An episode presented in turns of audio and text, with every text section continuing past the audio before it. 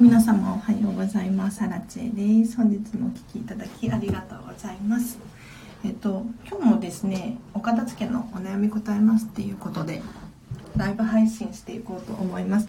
もし何か、そうだな、お悩み、ご質問ある方いらっしゃると思うので、そういう方はですね、積極的に コメントで教えてほしいなと思います。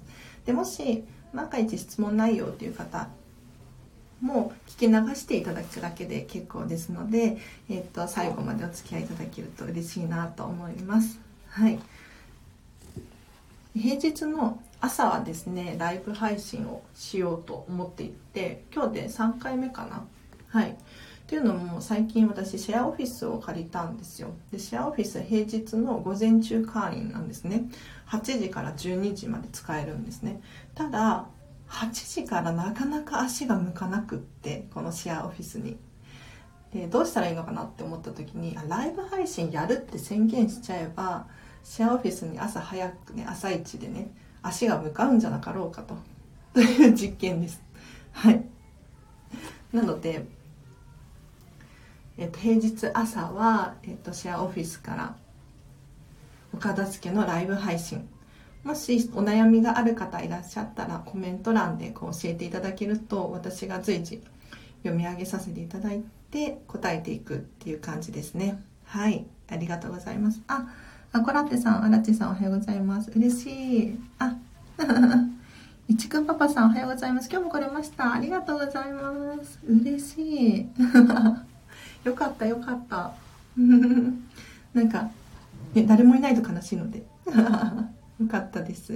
でコメントするのすごいなって思います私は。なんか人のあのライブ配信とか恥ずかしくて聞きに行けないんですよね。自分でやっておいてコミュ障なんですよ意外と。でももしコメントで、えっと、お片付けに関するご質問、まあ、お片付けじゃなくても例えばそうだな。うん頭の中のお片付けとか情報のお片付けとか。職場のお片付けとかその物質の的なものじゃないもののお片付けの話もできるかなと思いますね。あとはそうだな。まあ私自身に何か聞きたいことがある方いらっしゃったら 聞いてみてもらっても大丈夫です。っていうのも私自身はそうだな。ミニマリストなので所持品がめちゃめちゃ少ないんですよ。であとは最近はですねうん去年かな。去年あジャングルティーさんおはようってことで、おはようございます。嬉しい。コメントありがとうございます。えっと、去年は、えっと、GoTo トラベルで私週に2回くらい近場のホテルで暮らしてたんですよ。でも、都内のホテル当時は1泊2000円とかで、で、さらに商品券地域共通クーポンが1000円分ついてたので実質1000円くらいで泊まれてたんですよね。実質1000円で週に2回とかで めちゃめちゃお得じゃないですか。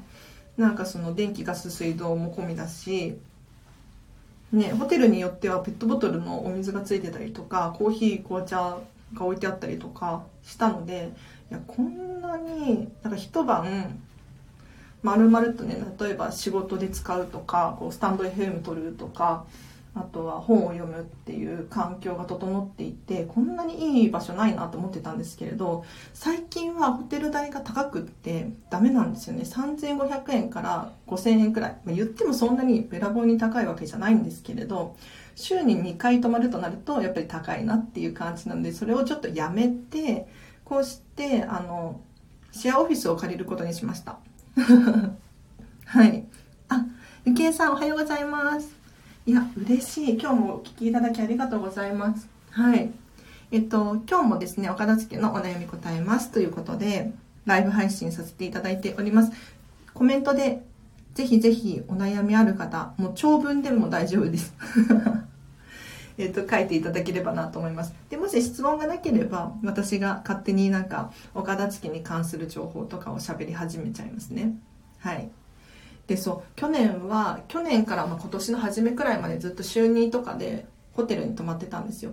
で、なんでそんなことをしてるのかっていうと、本当に自分自身、荒地自身がやることっていうのがガクッと減るんですよねでどういうことかっていうとベッドメイキングされているでタオルも用意されている。ってなると自分自身がこうお洗濯をするとか水回りを掃除するっていう必要がなくなって本当に自分の時間が増えるんですよ。めちゃめちゃ増えるんです。だからそういう時間を利用してインプットをしたりとかあとそうだなクラウドファンディングとかね3月くらいにやったんですけれどこの準備をしたりとかもしてましたね。で一見するといやそんななんかホテル暮らしだなんてありえないとか思う方いらっしゃると思うんですが何ていうのかないかに自分の時間を作るのかっていうのを考えた結果私はこうなってしまったんですよ。というのも普段あの飲食店で普通にフルで働いていて休みの日もあるけれどやっぱりお片付けのコンサルを仕事としてねやっていくってなるとそれなりに勉強とかもしたいしこうやってスタンド FM とかも撮りたいしじゃあどうやったら時間を作れるんだろうかって思った時にやっぱりね自分のやることっていうのをガクッと減らす必要があったのでこういう手段を取らせていただきました。はい。あ世界猫化計画？セカネコさん、おはようございますにゃっていうことで、おはようございます。今、お片付けの悩み答えますっていうことで、えっと、ライブ配信させていただいております。えっと、どんどんコメント欄でお悩み伝えてください。答えられる範囲で答えていきます。はい。あ、いちくんパパさん、おこ、子供のおもちゃの片付けが進まないです。親から見ると何これっていうものも本人は大事なようで、あっちこっちにおもちゃ置き場が増えています。あらあら、大変ですね。まあ親から見ると何これっていうものもありますよね。うん。でも、まあ、お子様何歳かな大体3歳以上になると自分の好みっていうのが明確になってくるので、やっぱり大事なものは大事なんですよね。だからそういったものは、あの、積極的に残してほしいんですよ。うん。で、あっちこっちにおもちゃ置き場が増えていますっていうことなんですけれど、これはまずいですね。はい。なるべく、あの、お片付け全部全てのことに言えるんですけれど、カテゴリー別で保管してほしいなって思います。ちゃんとおもちゃの住所っていうのかな、定位置を決めてあげる。なるべく一箇所にまとめるっていうのがおすすめですね。ここはおもちゃだよっていう感じで収納してほしいんですけれど、なかなか、ま、お子様だとね、小さいと難しいと思うんですが、例えば、そうだな、箱とかを用意してあげて、ここにぬいぐるみ入れるよとか、ここにレゴ入れるよとか。例えば、えっと、テープとかで、うん、そうだな。ぬいぐるみって書いてあるシールを貼っておくとか、まあ、字が読めないかもしれないので、そしたら写真を貼っておくとか、絵を描いてあげるとか、なんかあの収納してほしいものを収納してほしい場所にこう分かりやすいように誘導させてあげる。これ重要かなって思います。うん。やっぱりお子様がね、お片付けをしやすい環境づくりがポイントになってくると思いますね。うん。子供のおもちゃの片付けは進まないです。はい。でも、多分お子様自身も好みがもうね、分かってると思うので、もし何これって思うもの大事なようでっていうことは大事なものは取っておきましょう。取っておきます。ただ、中でも大事じゃなさそうなものがあると思うんですよ。これ値段とか、なんだ、誰かにもらったとか、関係なくお子様が、これはもう飽きちゃったとか、これはもう好きじゃないみたいなことをズバズバ言う時があるんですよ。そういう時はですね、もうそれに従ってもう手放すのか、なんだろう、誰かにあげるのかっていうのをするといいかなって思います。やっぱりおもちゃって親が買うじゃないですか。親とか、あとおじいちゃんおばあちゃんとか、誰かにもらったりとかすると思うので、なんていうのかな。お子様自身がお金を払ってるわけじゃないから、なかなか捨てがたかったりするんですよね。ただ、やっぱりお子様自身のその好き嫌いみたいなのを最優先にしてあげてほしくってなんか親が例えばこれは誰々にもらったやつだから取っておきなさいって教えちゃったらそのまま育って大人になっちゃうって思うんですよね みんながこうだからこうしなきゃいけないみたいなそんな感じになっちゃうと思うので自分が好きだから取っておく。自分が好みじゃないから手放す。これを明確にしてあげると今後のその育つ過程でねお片付けが得意になっていくんじゃないかなって思います。どうですかね？なんかでもこれ大人もそうなんですけれど人のもの勝手に捨てちゃダメですね。うん。なんか人から見て 私から見て明らかにこれはちょっと趣味がみたいな何これみたいなのあるんですけれど 実家の片付けとかね。うん。兄弟の片付けとかあるんですけれどこれはもう人それぞれの価値観があるので何これって思ったとしても口出ししない。うんあ、カテゴリーってあんまり細かすぎない方がいいですかね。ボックスはたくさんあるのですが、ということでいただきました。ありがとうございます。そうですね。本当はなるべく分けた方がいいと思います。うん。その方が、えっ、ー、と、すっきりして見えるんですよ。なので、ボックスとか、あとはトレイとか、なんだろうな、引き出しとか、なるべく細かく区切ってやった方がいいと思うんですけれど、お子様がそれをできないようであれば、改善してほしいなと思います。うん。で、これはですね、もう本当に、いちくんパパさん、いちくんなのかな？次第かなって思います。私が、あの、こうしてくださいって言っても、できなかったりする場合があるので、えっと、一度やってみて、できなかったら、ちょっと大きなくくりで、こう、改善してみたりとか、するといいと思います。はい。これ本当にお片付けって人それぞれなんですよ。これ申し訳ないんですけれど、私もね、あ、じゃあこれはこうしてくださいってなんとなくアドバイスすることはできるんですが、本当に人によって、例えばそうだな、私の場合はミニマリストなので、物が極端に少ないんですよね。で、こういう人がいる一方で、お洋服大好き、お洋服いっぱい持ってるみたいな人もいるわけですよ。そうすると、もう収納方法も違うし、なんだろうな。全く同じお片付けでも違ってくるんですよね。なので、一度トライしてほしいです。うん。両方やってみる。細かく分けた収納方法と、大きなくくりで分けた収納方法と、どっちがいちくんにとって簡単なのかどうかみたいなのをちょっと相談しつつやってみるっていうのがいいかなと思います。はい。ただ、まあ、大人の場合、大人の場合はですよ、細かく区切ってあげた方が美しく見えるかなと思います。はい。あ、そう、いちくんパパさんが、まずはやってみるのが大事なんですね、っていうことで。そうなんです、そうなんです。何でもそうなんですけれど、やってみないことにはわからないんですよ。で、人ってついついやってもいないのに悩んでしまうんですよね。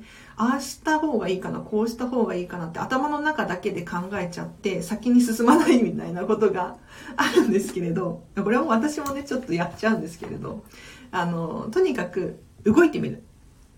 これがいいかなって思います。あ、おはようございます。テープさん、はい、今日は参加できましたということで、ありがとうございます。嬉しい。なんか、平日の朝、この時間に参加できる人、結構いますね。やっぱり主婦さんとか、私のチャンネルが、は多いかなって思います。うん。まあ私のようにね、なんか仕事がお昼からの人もいるのかもしれないけれど。あ、いちくんパパさんがやってないのに悩むすごく心当たりありますっていうことで。ねえ、わかる。私も、ついつい頭の中で悩んじゃって、あ、やればわかるじゃんとか言って、やってみるんですよ。そう、ついついやりがちなんですけれど。なんていうのかな、この間、最近リンゴにハマってるんですよ。リンゴ。リンゴにハマって朝リンゴを食べるみたいなのにハマっていってで久しぶりに青リンゴかな？青リンゴを買ったんですよ。そうずっと赤いリンゴ食べてて青いリンゴを食べてみたらこれはリンゴじゃないとかって思って。何の話してるのって思うかもしれないですが要するに青リンゴを食べてみて初めてあ私青リンゴより赤リンゴの方が好きだわっていうのに気づいたんですよ。だから今後赤いリンゴを買おうって思いました。はい。なのでこういう現象がですねもういろんなところで起こるんですよね。自分の好みがあの明確じゃない場合が結構あってこれ必要なのかなとかこれいらないんじゃないかなとかなんかモヤモヤしていたりするんですけれどとりあえず買ってみて相性が悪かった場合もありますよね。でもそれは気づきじゃないですか。今後につながる。でこれいらないかなって思って手放しちゃったものがあったとしてやっぱり必要だったって思うかもしれないんですけれどそれは手放してみて初めて理解することができるんですよね。はい。なのでちょっととりあえずやってみる行動してみるっていうのはいいなって思います。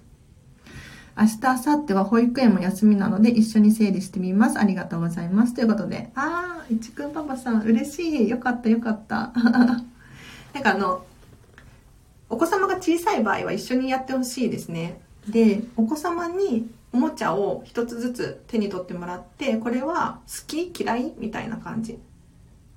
で、えっと、判断してもらう。で、ちょっと曖昧なものは後回しにしてもらって、とにかく今どれが好きなのかっていうのをどんどん残していってもらう感じですね。やっぱりお子様も好きなおもちゃで遊んだ方が、なんていうのかな、想像力が豊かになったりとか楽しいと思うしなんか我慢してえっ、ー、とパパが買ってくれたからみたいな感じで好きじゃないおもちゃ遊ばせても多分 なんていうのかな楽しくないと思うんですよねだからもうここはなんかいくら高いお買い物だったかもしれないものですらお子様の意見を尊重してあげてほしいなって思います。あとそうだなお子様のおもちゃで言うとおもちゃの数が少ないほどクリエイティブに育つなんていう研究データがあったりしますね。はい。このチャンネルで何度も紹介しているんですけれどなん、えっと、おもちゃが2 3 0個あるよりも5個とかしかないグループ。これ比べてみるとですねやっぱり1個あたりに集中する時間が長くなるんですよね。だから集中力が上がったりとか5個しかおもちゃがないからどうやって遊ぼうかなっていうふうに考えることがあると思うんですよ。で例えば皆さん大人の皆さん聞いてらっしゃると思うので話すんですけれど子供の頃ってそんなになんだろうゲームがあったりとかしなかったですよね。私はまあ3今年30になるんですけれど、まあ、ち子供の時はまあゲームあったけれど言ってなんだろうなそんなにゲームはまだ今みたいに浸透してなくってスマホがあるわけでもなくって自分で想像して遊ばなきゃならないことがあったんですよ。あったなって思います。はい。なのでなんだろうな。自分たちで遊び方を発明して遊ぶっていうのは結構楽しかったりするんですよね。だから結構大人目線で親目線で言うとおもちゃ買ってあげたいなとかって思うかもしれないんですが意外とそうじゃないかもしれないよっていう。例えばなんだけど私もねそんな裕福な家庭で育ったわけじゃないからあれ買ってほしいこれ買ってほしいって思っても買ってもらえたわけじゃないんですよ。でそのまま大人になってるのでもしね私子供いないですけれど子供が生まれたらあれも買ってあげたいなって思うしこれも買ってあげたいなって思うじゃないですか。ただそれって親の気持ちであって子供は本当に欲しいんだろうかって言ったらそういうわけじゃないかもしれないのでちょっとここはね気をつけた方がいいかもしれないです。うん。なんだろう。あとはそうだな。お子様のお片付け。3歳くらいになると好みが明確になるっていうふうに聞いてます。これはこんまりさん情報なので結構正しいんじゃないかなって思います。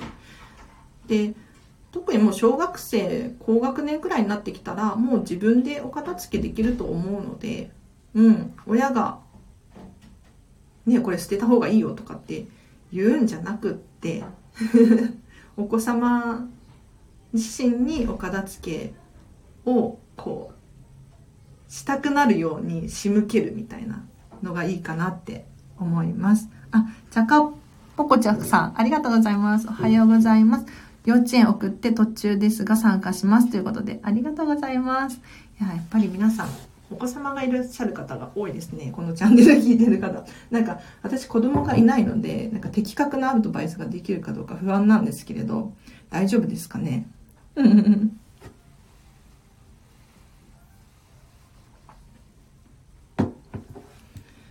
あと、おもちゃで言うと、おもちゃの話し続け、し続けちゃっていいですか？なんかシンプルなものの方がいいらしいですね。うん、積み木とか、なんか、なんだろう。うん、わかんないけど、パズルとか。複雑なものになると、えっ、と、遊び方が限られてきちゃうんですよ。そうだな。例えばゲームだったら、私もゲーム大好きなんですけれど、えっ、と、マリオ、マリオパーティーとかだったら、マリオパーティーでしかないじゃないですか。ねそうじゃなくて、積み木だったら、積み木をね、組み立てるっていうのも遊びのうちの一つだし、なんか違う遊びを生み出す可能性がありそうじゃないですか。ちょっと私の脳では考えられないんですけれど、例えばなんだろうな、こうバランスを取る工夫をしたりとか、なんだろう、ちょっと色をこう分けてみたりとか、なんかわかんないけど、シンプルなおもちゃほど想像力をかきたてると思うので、ぜひ参考にしてほしいなと思います。あ保育園の頃、空ばかり、空見て空想ばかりしてました。てへっていうことで、あ、こらってさん。そうそう、なんか、別におもちゃがなくても遊びってあるんですよね。うん。って思います。だから、そんな頑張って買い与えなくてもいいかなって。どうしてもなんか欲しいっていう風に言うものがあれば買っちゃっていいと思うんだけれど、これ好きって言ったじゃんみたいな感じで、えっと、親が勝手に買う必要もないかなって思いますね。うん。あ、テープさんが、プリキュアとか毎年変わるので 変わる変わる親からしたら無駄に同じようなおもちゃが増えてしまい困ります。使い方もあまり万能じゃないということで。ねそうなんですよ。なんかやっぱり、こういう複雑なおもちゃになるほど、使い道が1個しかなかったりするんですよね。うんうんうん。で、結構、あの、ゲームとかそうだと思うんですけれど、壊れる時が来るじゃないですか。一方で積み木とかだったら壊れないですよね。壊れるか。壊れない方が多いかなと思います。確かに。これ毎年毎年プリキュアとか買ってたらキリがないですもんね。うん。で、なんだろうな。やっぱり、お子様の好みをきちんと明確にしてあげてあげるっていうのがいいかなって思いますね。本当に欲しいから欲しいって言っているのか、それとも、ただなんとなく目についたから欲しいって言ってるのか、みたいな感じですね。意外と買ってみてすぐに飽きちゃうパターンみたいなのがあるかもしれないんで、ここは要注意かもしれないです。で、おもちゃで言うと、なんか、なんて言ったらいいんだろう。新品のものを買う必要ないかなって思ったりもしますね。うん。なんか最近、ゼロウェイストホームっていうゴミをゼロにしましょうっていう本を読んでいて、その本の中には、あの、まあ、要するにエコですよね。環境に優しいっていうことを書いてある本だったんですけれど、おもちゃとかも本当にそうで、例えばそうだな、紙とね、鉛筆を持たせてあげればたくさん絵を描いたりとかするし布布大きい布をね渡しといたらハサミを使ってちょきちょきね遊び始めると思うしあとおもちゃとかもリサイクルとか誰かからもらうとかするとこれもエコにつながるしっていうのがいろいろ書かれていましたね。うん。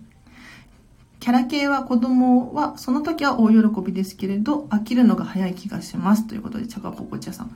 そうなんですよね、やっぱり。なんか、うん、遊び方が少ないなって私は思うんですけど、どうですかね？遊び方が少ない。えっと、一通り二通りくらいしか遊べる方法がないっていうのかな？なんかお子様がたくさん考えて学んで遊び方を増やすみたいな、そういう楽しさってあると思うんですよ。それが少なかったりするんじゃないかなって思います。うん。おもちゃの手放し方で言うと、まあ、捨てるっていうのも一つの手段だとは思うんですが、例えば誰かにあげるとか、ね、あとは保育園とか幼稚園に寄付しちゃうとか、まあ、リサイクルショップに持っていくメルカリで売る。そんな感じでいろんな方法があります。はい。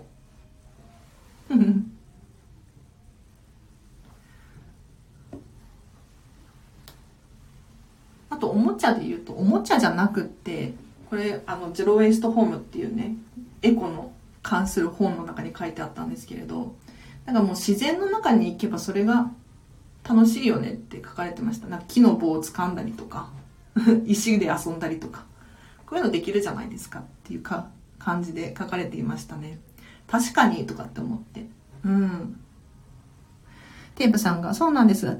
買うなら早めに買ってシーズン終わる頃に手放せるのが一番ときめき感じたまま無駄がない気がします。コスパ悪いけどと思います。はい。なるほどね。確かに。なんか私も、その昔子供の頃、セーラームーンとか流行ってて、流行ってて、ちょっと、私のもうちょっと上の世代なのかな？うん、セーラームーンのおもちゃとか買ってもらってましたね。でも、未だにセーラームーンに関しては好きですね。いや、なんでしょうね。多分大人になってプリキュア好きだなって思う可能性もあるので、まあ、一概には言えないですけどね、そのおもちゃが悪いとかそういうのは。うん。なんか未だにセーラームーンのなんかスティックとか、いや持ってはいないですけれど、いや、可愛いなって思いますよね。何なんでしょうね。多分男の子とかだったらなんかヒーロー系のやつとかね。多分大人でもありますもんね。うん。可愛いものは可愛いんですよね、結局。ただね、やっぱどんどん新しいものが出てきちゃうので、それだけはあれなんですけどね。とお友達がおもちゃをあまり買わずにペットボトルとかで自作したり廃材などを使って子供と作って遊んでいますということでチャカポコチャさんがいい情報を。でそういうのも遊びのうちの一つだと思います。本当に。なんかその固定概念で結構おもちゃ買ってあげないととか、なんか私もポケモンのね、カードゲームとかいっぱい持ってた記憶がありますけど、結局 なんだろうな。紙と鉛筆で絵を描いたりとかも楽しかったので、うん。子供に買ってあげて、結局僕が遊んでることもありますっていうことで、一くんパパさんが わかる。これめちゃめちゃ、多分ね、やっぱり、そうなんですよ。子供の頃に自分が遊びたかったおもちゃとかを子供に買ってあげちゃったりするんですよ。あとはそうだな、なんか自分がやりたかった習い事とか、習わせてあげたいとかって思っちゃったりするんですけれど、それはお子様の意思じゃなくて、あの、じ、ご自身の意思なので そう。ここをちゃんと、あの、線引いた方がいいかもしれないです。うん。子供に買ってあげたつもりが、自分に買ってあげてたみたいな。でもまあ、それはそれでありですよね。うん。自分が楽しいんですもん。だって。わかる。未だにセーラームーン欲しいもん、私。やだでもなんかお子様のおかお片付けおもちゃのお話とかになってますがもしコメント欄でお悩みあれば随時答えさせていただきます。私がね、知っている情報を喋らさせていただくんですけれど、私は子供がいないので、ちょっと明確に答えられるかっていうとちょっと微妙なんですけれど、一応、あの、こんまりメソッドは習っているので、お子様のおもちゃのお片付けとかも習ってはいます。で、そうだな。最近はメンタリスト DAIGO さんの D ラボとかめっちゃ見てるので、なんだろう、そういうのとかも参考にして喋らさせていただいております。はい。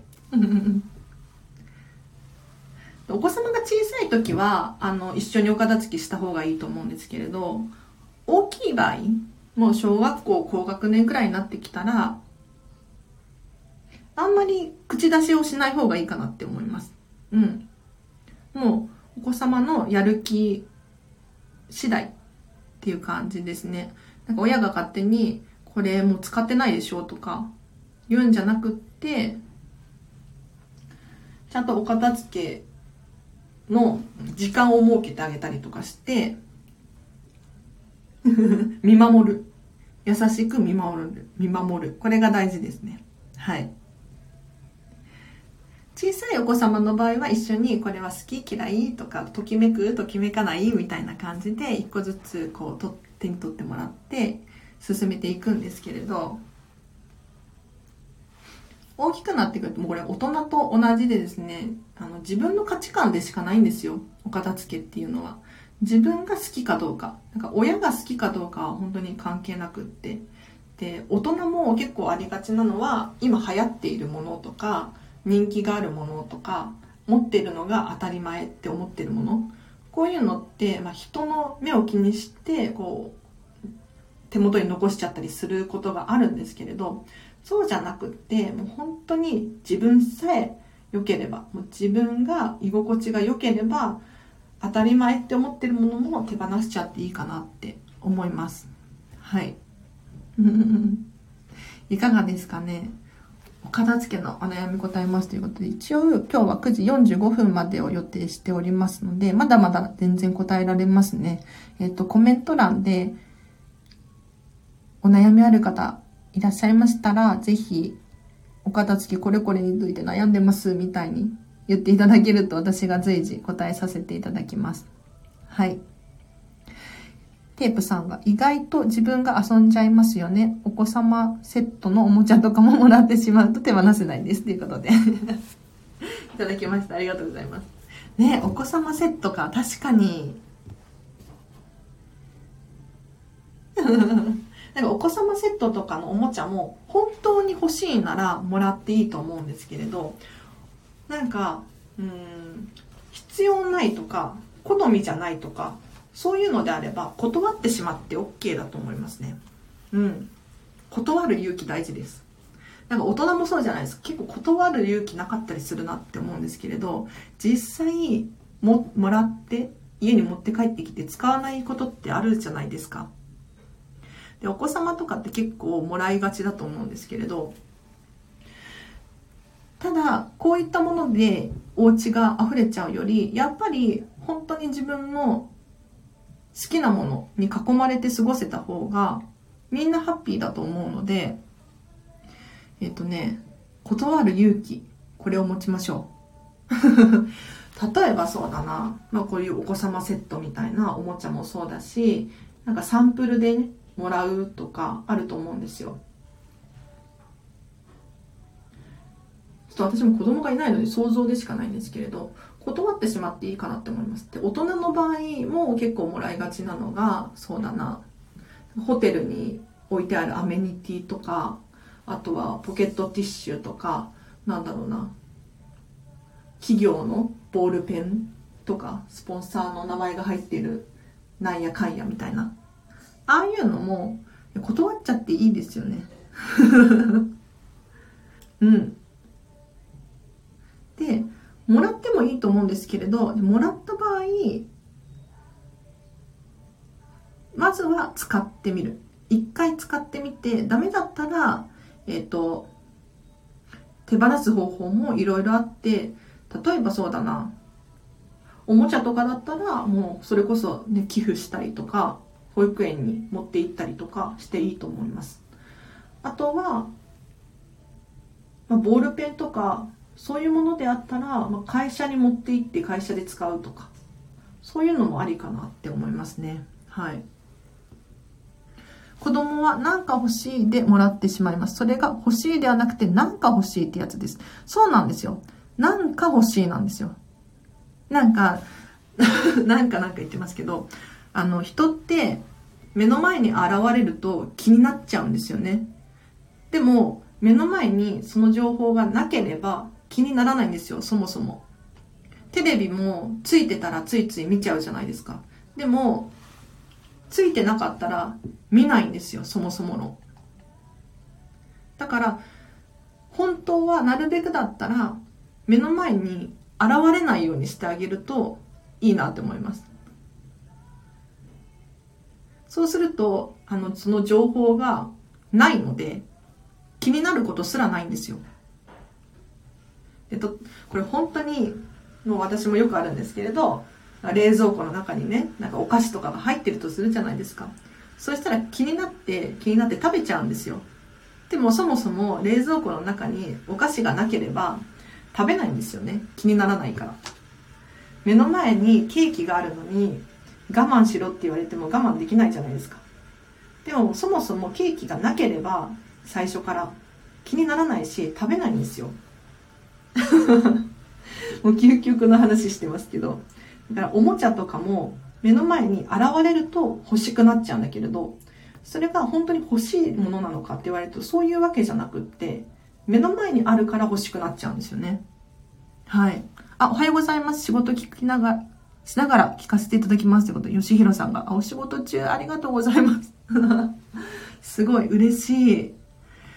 お掃除革命さん、ありがとうございます、いつも。うん。最近私、お掃除にもちょっと目覚め始めて、お掃除も興味があるので、嬉しいですね。うん今日はですね、お子様のおもちゃのお片付けのお悩みが多くて、それに関して話をさせていただいております。はい。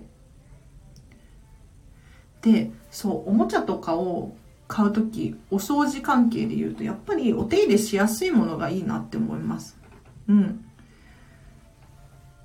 何でもそうだと思うんですけれど、掃除がしやすいものとか、なんだ、汚れちゃっても、汚れが落としやすいものを最初から選んで買う。結構これ重要だなって思います。あの意外とぬいぐるみとかもあの汚れてくるじゃないですか。でも洗うってなるとなかなか洗えないですよね。そうするとやっぱり清潔に使えなかったりするので、まあ、今時ね 結構コロナがなんとかって騒いでいるのでやっぱりこういうのも大事じゃないかなって思います。うん。最近そうめちゃめちゃお掃除も気になっていてこれは最近読んでる本の中に書かれてたんですけれどあの掃除がしやすいことこれがね結構重要らしくってあの美しいっていうのも大事だし可愛いとかかっこいいとかそういうのもあると思うんですけど究極のところ掃除がしやすいか？お手入れがしやすいか？そういうのが大事で、えっ、ー、と、その手間とかがかかっちゃうと、やっぱり人って、うん、長く愛せなかったりとかするんですよね。ただ、お手入れがしやすかったら、ずっと使い続けることができるじゃないですか。あ、テープさんが、頑張って断る勇気出してみます。ありがとうございます。ということで。あ、嬉しい。断ってみてください。意外と別に、その、お店側としては、お店側だったりとか、そのお友達とか、断っちゃっても、あの、傷つくことはないかなって思います。だって本人も、お友達がね、これ、もう子供が使わないんだけどどうってなるとするじゃないですか。あ、うちね、今おもちゃいっぱいあって大丈夫なのってことはっても、あ、そうなんだで終わりますよね。別にもらってあげなくても多分その人、次の人に聞くと思うので大丈夫だと思います。で、もしかしたらそれが本当に欲しいものだったらもらっちゃっていいと思います。うん。チャカポコチャさんが、ベランダにある赤い灯油タンクが目障りです。ただ、時期が来れば必要になるもので、賃貸は収納するところが限られるので何かと難しいです。ということでコメントいただきました。ありがとうございます。ああ、石油タンクね。結構大きいですよね。うん。うん。目ざ、確かに時期が来れば必要なので、っていうことなんですが、石油タンクか、どうしような。石油タンクじゃなければ、いろんな方法があるんだけれど、例えば、あの、でも石油タンクってあの赤いあのイメージしかないんですけど、他に違う色とかあったりします？ないですよね。だから本当は、えっ、ー、と、容器を可愛いものに変えるっていう手段があったりするんですけれど、石油タンクに関してはそうもいかないか。あとはそうだな、うん、カバーをかけるとかどうですかねあ、テープさんがおしゃれな灯油ケースありますよということで。あ、あるらしいですね。ちょっと探してみてほしいです。かわいいやつ。やっぱり今時あるんですね。そうそうそう。なんかあの、必要なんだけれど、ときめかないみたいな、可愛くないみたいなものあるじゃないですか。そういうものに関しては、もう、今時ネットが ネットで調べられる環境を皆さん持ってると思うので、とにかく調べまくって、可愛いと思うもの、かっこいいと思うもの、これを選び抜く。これが大事だなって思います。はい。可愛くないけど、例えばハサミとか、ホチキスとか、必要じゃないですか。ただまあ、いろんな色があると思うんですよ。うん。だから、まずは、買い替えてみるっていうの一つの手かなって思います。あとは、そうだな、えっ、ー、と、カバーをかけてみたりとか、なんだろう、例えば、布でくるんだり、うん、箱を買ってみたり、目隠しになるようなものがあるといいかなって思いますね。はい。テープさんありがとうございます。シルバーのは見たことがあるんですが、おしゃれなのあるんですね。調べてみます。ということで。あー、すごい。素敵素敵。なんか皆さん同士で、あの、気づきがあって私も嬉しいです。はい。ちょっとメモしとこう。かわいい、おしゃれな、灯油ケース。灯油ですよね、これ。灯油ケース、ちょっと私も探してみよう。私は買わないんですけど、ちょっと見るだけ見て。ね。なので皆さんもぜひ、なんかこれ必要なんだけれど、なんか全然可愛くない、おしゃれじゃないみたいなものがある場合は、まずはおしゃれなものがあるかもしれないから、ちょっと考える。で、買い替えるほどでもないなっていう場合は、何か、うん、カバーをかけてみたりとか、結構布とか余ってたりするんですよね。それこそ風呂敷とか。わかんないけれど。うんうん。でも外に布を置いとくのもちょっとあれか。なんだろうね。あとは、これ、こんまりさんテクニックなんですけれど、灯油の話じゃないんですけれど、段ボールの話なんですが、なんか段ボール出るじゃないですか。ね、今時、結構、オンラインショッピングして段ボールが増えたり、で、段ボールの回収の日までお家で保管しておかなければならない。でそんな時に、こんまりさんどうしてるかっていうと、なんか冷蔵庫の裏の隙間にこう、段ボールを隠すらしいです。今やってるかわかんないですけど、昔はそれをおすすめしてたみたいな話をしてて、あ、それいいなと思って、あの、見えないようにしておく。段ボールが出たら、ちょっと下、隙間にこうシュッて隠すようにして、で、ゴミの日が来たら出して、結構段ボールとかが目に見えるように置いてあると、ちょっとそれも目障りだったりするんですよね。だから、隠せるスペースがあるなら隠すっていうのもいいかなと思います。あと、これはもうアラチェ目線というか、ミニマリスト的にはですね、そもそもそれって必要ですかっていう。いや、必要なんですよね。灯油、灯油タンクは必要だと思います。ただ、灯油タンクに限らず、これって何か他のもので代用できないかなとか、そういうのを考えてみる。っていうのも一つの手段かなって思います。はい。そうミニマリストはねまずはこれって本当に必要なんだろうかっていうところから入るんですよ。手放してどんなデメリットがあるのか。そのデメリットはメリットよりも大きいんだろうか。と考えるんですよね。はい。あテープさんがお役に立てたら嬉しいですってコメントいただきましたいや、めちゃめちゃ役に立った。私は見習いこんまり流片付けコンサルタントなので、こうして皆さんの質問とかに答えることによって成長するんですよ。で、こんなおしゃれなこういうケースがあるなんて知らなかったので、これは、あの、すごく参考になりましたね。ありがとうございます。なんか、皆さん以上に私の役に立ってて、あの、このチャンネルどうして毎日毎日更新しているのかっていうと、ほとんど私のためなんですよ。申し訳ないんですけど、あの、私が成長するため。はい。私が、え、ー、と、岡田付に関する情報をここでたくさん喋ることによって、記憶の定着になったりとか、皆さんの質問に答えることによって経験値が上がってレベルがアップしていく。なので、利用させていただいております。すいません。だから皆さんお付き合いいただいてね、本当にありがとうございます。嬉しい。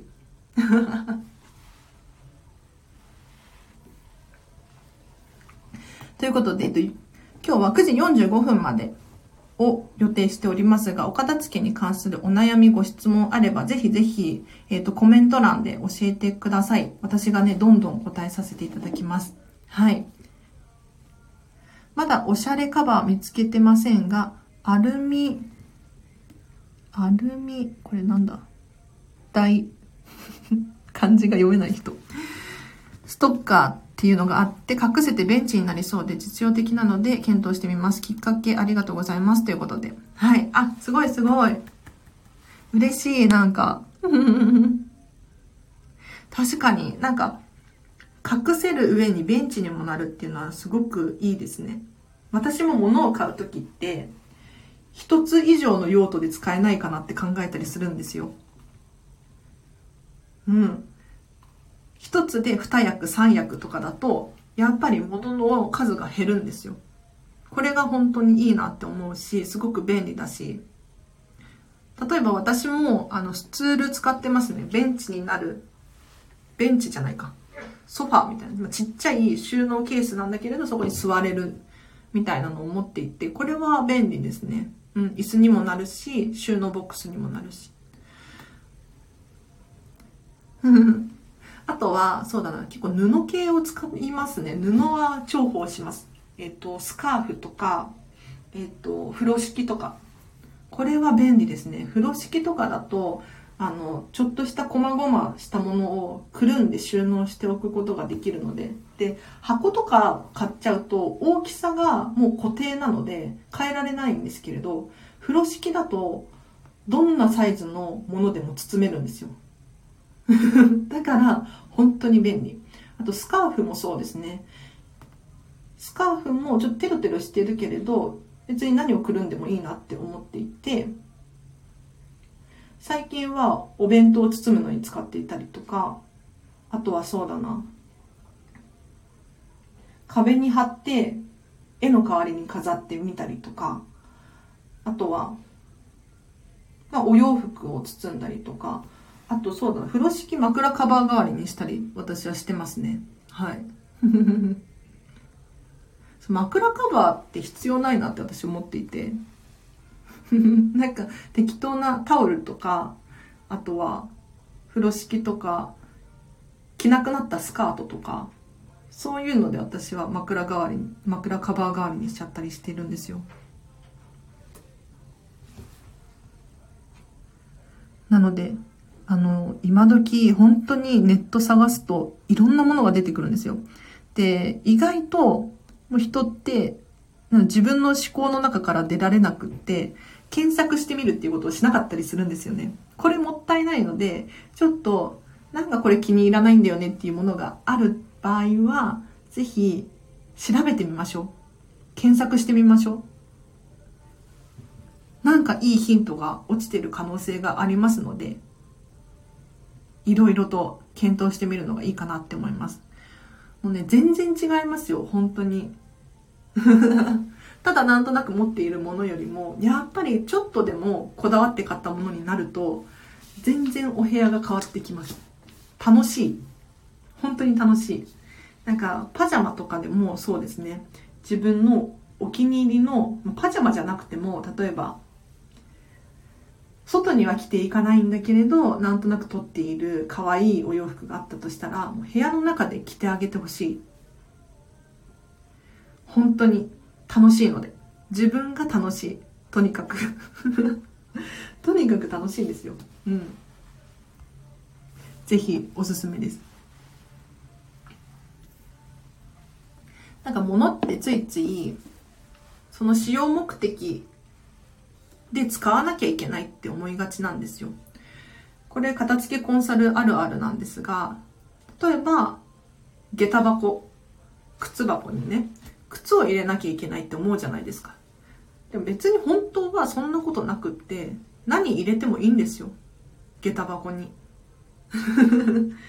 例えば、本棚代わりにしちゃったりしてもいいと思うし、飾り棚として使ってもいいと思うし、靴の数がね、まあ、あまりにも多いっていう場合はできないかもしれないんですけれど、意外と持て余しているっていうことがあったりするので、その使用目的に合った使い方じゃない方法を考えてみるっていうのもいいなと思います。これお子様のおもちゃと同じだなって思いますよ。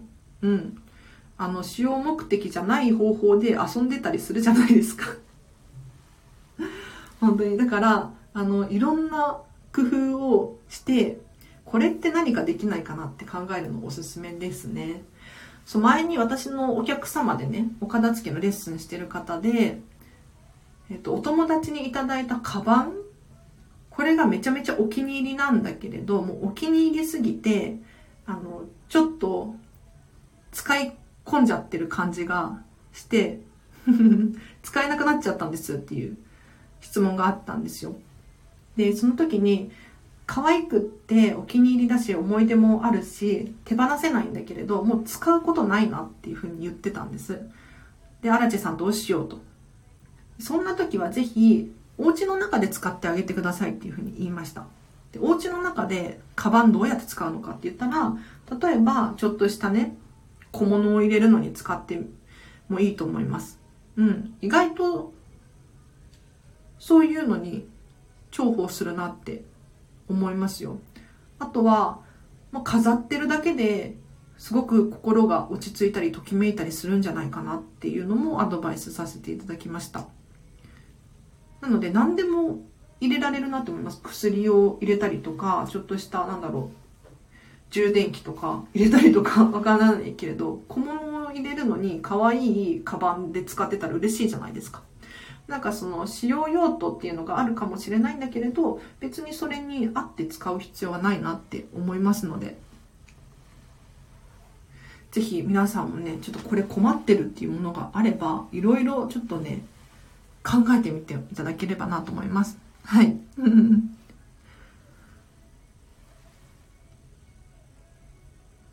ということでお片付けのお悩み答えます。っていうライブ配信をさせていただいておりますが、あと10分くらいですね。まだ答えられそうなので、もしご質問ある方いらっしゃいましたら、ぜひコメントで教えてください。で、なければないで私が勝手に話し始めちゃうんですけれど。いや、今日も結構な方が聞いてくださって嬉しいですね。ありがとうございます。平日の朝はライブ配信をしようと思っていて、ぜひ皆さんまたご参加いただければなと思います。えっと、土日挟んで、月曜日なんですけれど、月曜日がちょっとできるかどうかわかんなくて、というのも私、朝一でディズニーシーに ディズニーシーに朝食食べに行かなきゃいけないんですよ。行かなきゃいけない、行かなきゃいけないんですよ。なので、ちょっともしかしたら、まあ、10時くらいからできるかもしれないんですけれど、ちょっと曖昧にさせてもらっていいですか？なので確実なのは火曜日からですね。火曜日からはできるので、えっ、ー、と、朝、8時半、8時半って言ってるけど、今日も45分になっちゃって。はい。あの、途中参加、全然ウェルカムなので、あの、どのタイミングで入ってきていただいても私は嬉しいです。はい。で、全然、あの、最後まで聞いて、聞くの難しいっていう方いらっしゃると思うので、それはそれで、あの、抜けて、抜けるタイミングわからないかもしれないんですけど、突然、あの、消えてしまっても大丈夫なので。基本的にアーカイブは残します。はい。なので、まあ、アーカイブも聞いていただければな、なんて思います。いやー、なんか今日、どうですかねお子様のおかおもちゃのお片付けから始まって。うんあ、荒地さんのペースで自由にライブしてくださいということで、優しいチャカポコチャさん。なんで私が8時半からやるよって言ってるのかっていうと、もう私自身にこう、言い聞かせてるというか あの、8時半にやるって言えば、やらざるを得ないというか、追い込んでるんですよ、自分を。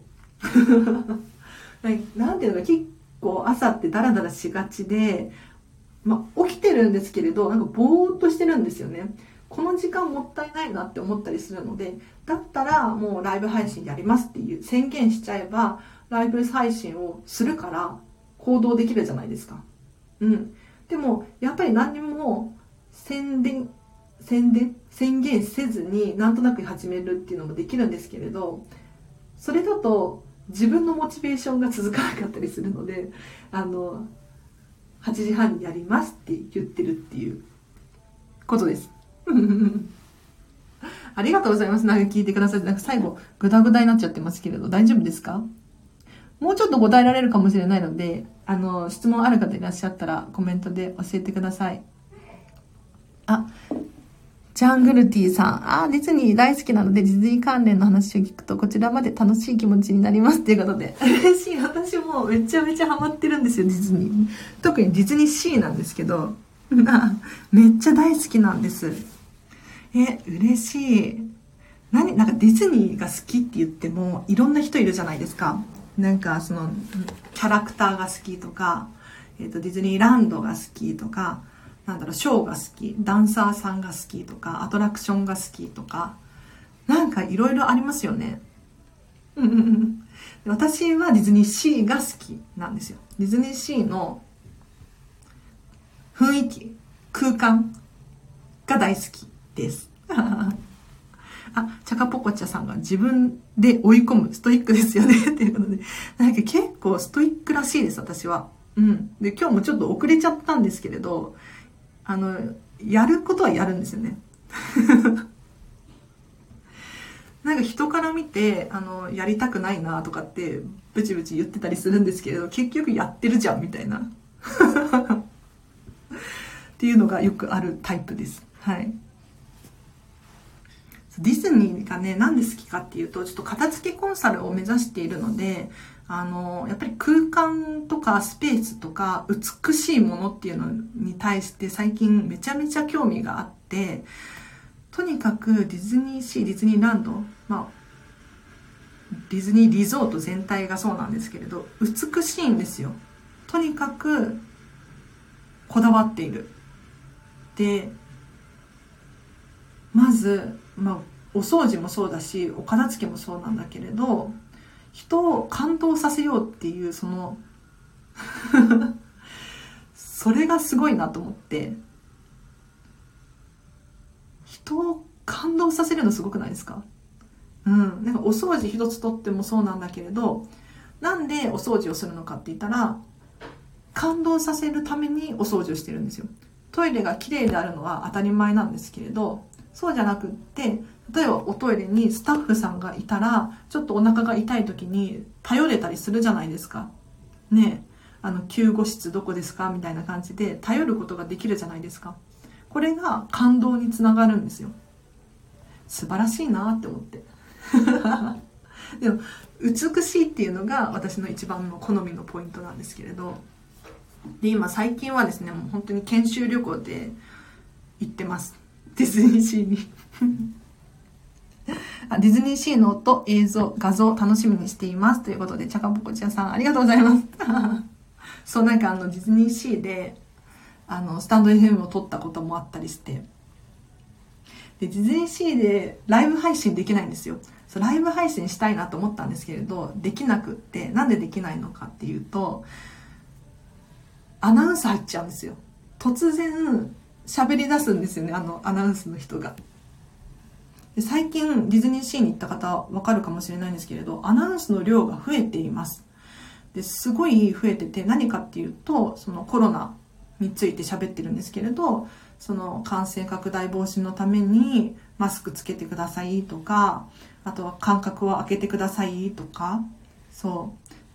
あのアナウンスが結構増えていってライブ配信はできないんですよ。声が入っちゃうからね。ただあの収録放送で撮ったりとかはしていてまたねえっと10日なんですけれどディズニーシーのホテルミラコスタで朝食を食べようと思っていて。やっぱりねこういうその人を感動させようとかしている人たちのところってすごく勉強になるなと思っていてもうお片付けに関することに応用できる転用できるポイントがたくさんあるので本当に楽しいんですよね。で私自身もあの美しい空間に入れてハッピーな気持ちになるしリラックスタイムにもなって。何の話ですかこれは。もうそろそろ切り上げようかな。なんか雑談っぽくなっちゃって。大丈夫ですか？何か参考になってますかね？うん。なのでなんかいい情報があればこのチャンネルでシェアさせていただきますので、また聞いていただければなって思います。えっと、このチャンネルはですね、毎日毎日更新しておりまして、ぜひ気になる方いらっしゃいましたらフォローしていただいて、またお会いできるととっても嬉しいです。はい。で、私は見習いこんまり流片付けコンサルタントなんですよ。えっ、と、去年の6月から、6月にお片付けの方法を学んで、そこからもう1年くらいですね。だから約見習い期間中でこう活動させていただいていてでこのスタンド FM をねもう7ヶ月くらいやってるんですよ実は。全然バズりませんね。まあでも一人一人に刺さればいいなって思ってるのであのやっぱり広く浅く伝わっても意味なくって誰か一人の心にこうぐさって刺さったらあの感動してもらえるなって思うので。こうして毎日毎日何か喋らせていただいております。で基本的にはアラチェがこれすごいよとかそういう情報を喋らせていただいてますのでほとんど私自身のために喋ってたりするんですよ。ただ私がえーと、これめっちゃ参考になったっていう情報っていうのは多分他の人も参考になると思うので喋らせていただいてるんですよね。はい。ということで、あ、何の話ですか？わら、全然いいと思いますよ。ということで、優しい。優しすぎる。ありがとうございます。また、じゃあ、えっ、ー、と、火曜日は確実にやります。はい。月曜日はやれたらやります。はい。ということで、皆様今日もお付き合いいただきありがとうございました。結構今日もコメントいただいて嬉しいですね。あの、アーカイブ残しますので、もし、えっ、ー、と、おもちゃのお話とか、灯油ケースの話とか、えっ、ー、と、また、うんうん、聞き直すのもありかなと思います。はい。で、私はこの後、このシェアオフィスでちょっと本を読んだりとかして、ホームページも作れたら作りたいんですけど、なかなか進まないですね。そう、今度は、あの、引っ越しの話もしたいなと思って、ちょっとあさって引っ越しなんですよ。明日明日？明日か？全然準備ができてない。はい。ということで、じゃあ、ね、だらだら喋っててもあれなので、今日はここまでにします。えっと、あ、最後にちょっとお知らせだけいいですか ?LINE で公式アカウントやってます。こちらはですね、完全無料のアラチェのメルマガです。えっと、何をしてるのかっていうとですね、毎日毎日大体300から500文字程度お片付けに関する情報とかあと生活に役立ちそうなヒントとか例えば睡眠の質高めようよとかあとカフェイン取りすぎは良くないよとかなんかそういう話をさせていただいてますので 気になる方いらっしゃいましたらぜひ、えっと、お友達登録してください。後でリンク貼っておきます。で特典としてはアラチに直接メッセージが送れる設定にしてありますので私に何か伝えたいことがあるご意見ご感想だったりとかあとは個人的にね、聞きたい質問があるっていう方もぜひこちらご活用ください。で、匿名で質問したいよっていう方がいらっしゃったら、えっと、スタンド FM 内のレターの機能を使ってください。えっと、昨日もね、えっと、ライブ配信で、レター送ってくださいって言ったら結構レターが返ってきたので、今度答えさせていただきますね。はい。やっぱりライブ配信とかだと、こう名前が出ちゃったりとか、匿名、まあ、名前変えればあれなんですけれど、匿名で質問したいっていう方もね、多分いらっしゃると思うので、このスタンド FM のレターの機能本当に便利なので、使ってほしいなと思います。では、今日もお聴きいただきありがとうございました。えっ、と、ま、また、えっ、と、明日も明後日も収録放送はしますので、ぜひ聞いていただければなと思います。では今日はここまでにします。これからもしかしたらね、お片付けするっていう方いらっしゃるかもしれないので、私、あの、頑張れって応援してます。パワーを送ってます。ぜひぜひ頑張りましょう。はい。では今日も、これからですね、ハッピーな、そう、最近ハピネスっていう言葉が気に入っていて、もうディズニーパクリなんですけれど、ハピネスに今日も過ごしましょう。あらちでした。バイバイ。ありがとう。本当にありがとうございます。